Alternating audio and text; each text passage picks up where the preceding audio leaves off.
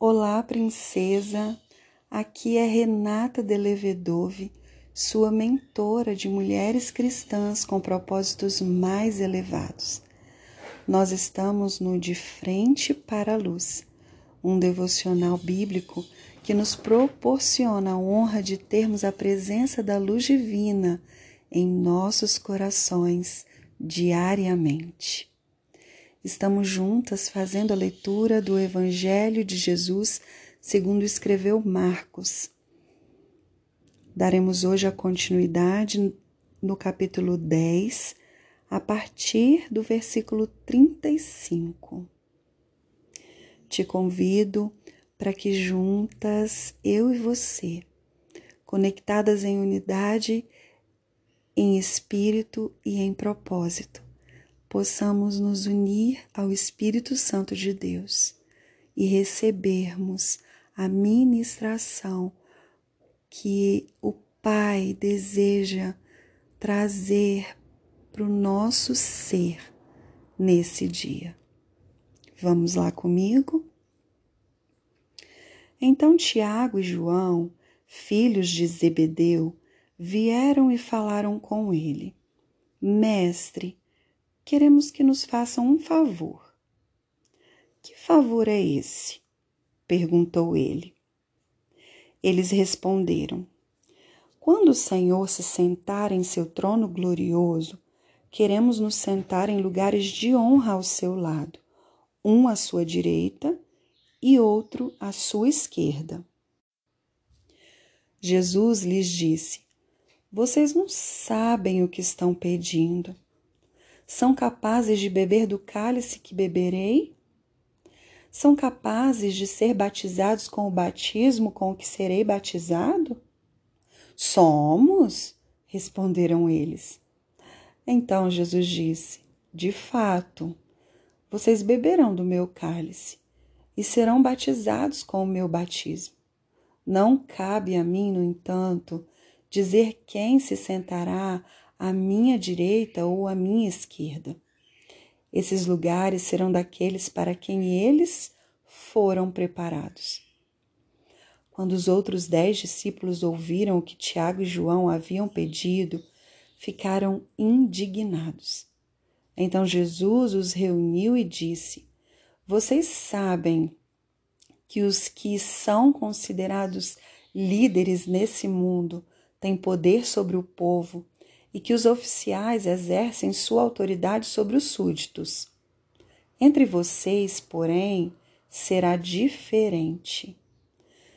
Quem quiser ser o líder entre vocês, que seja servo, e quem quiser ser o primeiro entre vocês, que se torne escravo de todos pois nem mesmo o Filho do Homem veio para ser servido, mas para servir e dar sua vida em resgate por muitos. O versículo que se destacou para mim durante essa leitura e que eu trago para nossa reflexão é o primeiro versículo que lemos, o versículo 35. Diz assim: então Tiago e João, filhos de Zebedeu, vieram e falaram com ele: Mestre, queremos que nos faça um favor. Quantas vezes na nossa vida com Deus, e dependendo de como aprendemos a viver uma vida cristã, do que precisava acontecer para que de fato crescêssemos espiritualmente, fomos com toda certeza ensinados por alguém, discipulados por alguém, é, de como a nossa vida deveria ser, o que nós deveríamos fazer para viver, para desfrutar de uma vida cristã eficaz. E é muito comum nessa trajetória nós nos sentirmos é, no direito de pedirmos a Deus, a Jesus, que nos faça alguns favores. Nos é dado pelo próprio Pai o direito de pedirmos a Ele todas as coisas. Não é sobre isso que eu estou falando. O ponto que eu quero destacar aqui é quando nós nos sentimos por aquilo que nós julgamos estar fazendo para Deus, para o reino, nós nos sentimos então merecedoras de recebermos o favor de Deus. E isso nos leva a viver uma vida que nós apresentamos para Deus os nossos pedidos e quando o nosso Pai não nos responde da forma como imaginávamos em nosso coração, isso muitas vezes pode vir a causar até uma queixa contra Deus. É certo que, por vezes, isso é, até se torna bem velado, porque é difícil para nós aceitarmos, reconhecermos, admitirmos que estamos é, chateadas com Deus. Mas se formos bem sinceras no nosso coração, eu e você já vivenciamos momentos assim. E se olharmos ao nosso redor, nós vimos isso também. O tempo todo, pessoas que se queixam e indagam, interrogam por que, que Deus permite que coisas ruins aconteçam às pessoas. Por que, que Deus permite que o mal, que a doença, que a morte, que é, a escassez, a insuficiência, qualquer tipo de mal chegue às pessoas que são de Deus. Nós não entendemos isso e nos revoltamos com relação a essas coisas, permitimos que a nossa fé se enfraqueça. Eu mesma, por muitas vezes, tive crise na minha fé, porque eu pedi a Deus que abençoasse os meus planos. E na Bíblia, na própria Bíblia, não diz isso. Provérbios fala: peça a Deus que abençoe os seus planos e eles darão certo. Outra passagem, nos evangelhos mesmo, o próprio Jesus disse: Pedi e dar-se-vos-á, buscai e achareis, batei e a porta lhe será aberta. E também diz que tudo que, se, que for ligado na terra será ligado no céu, tudo que for ligado no céu será ligado na terra.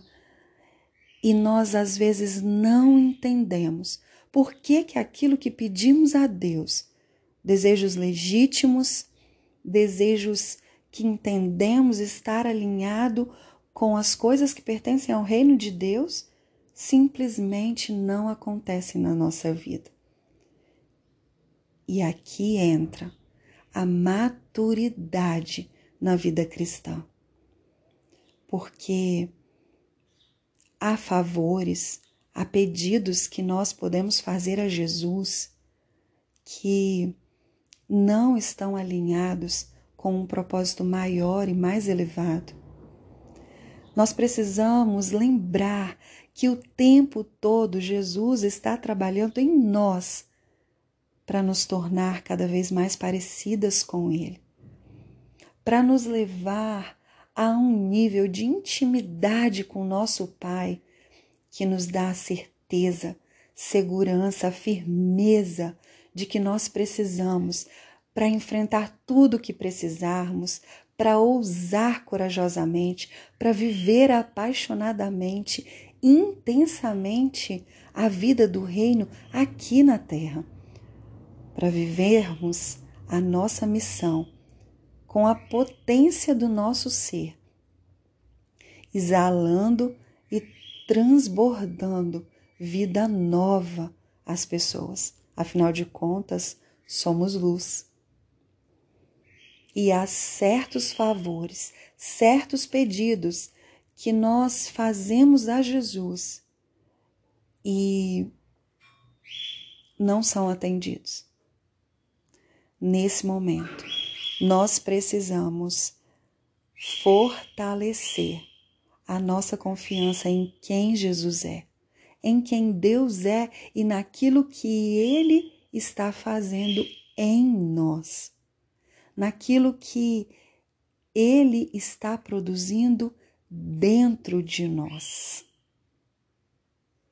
Que possamos deixar o egoísmo, o individualismo e o desejo de ter vantagem em todas as coisas, ter privilégios, assim como os filhos de Zebedeu estavam desejando ter.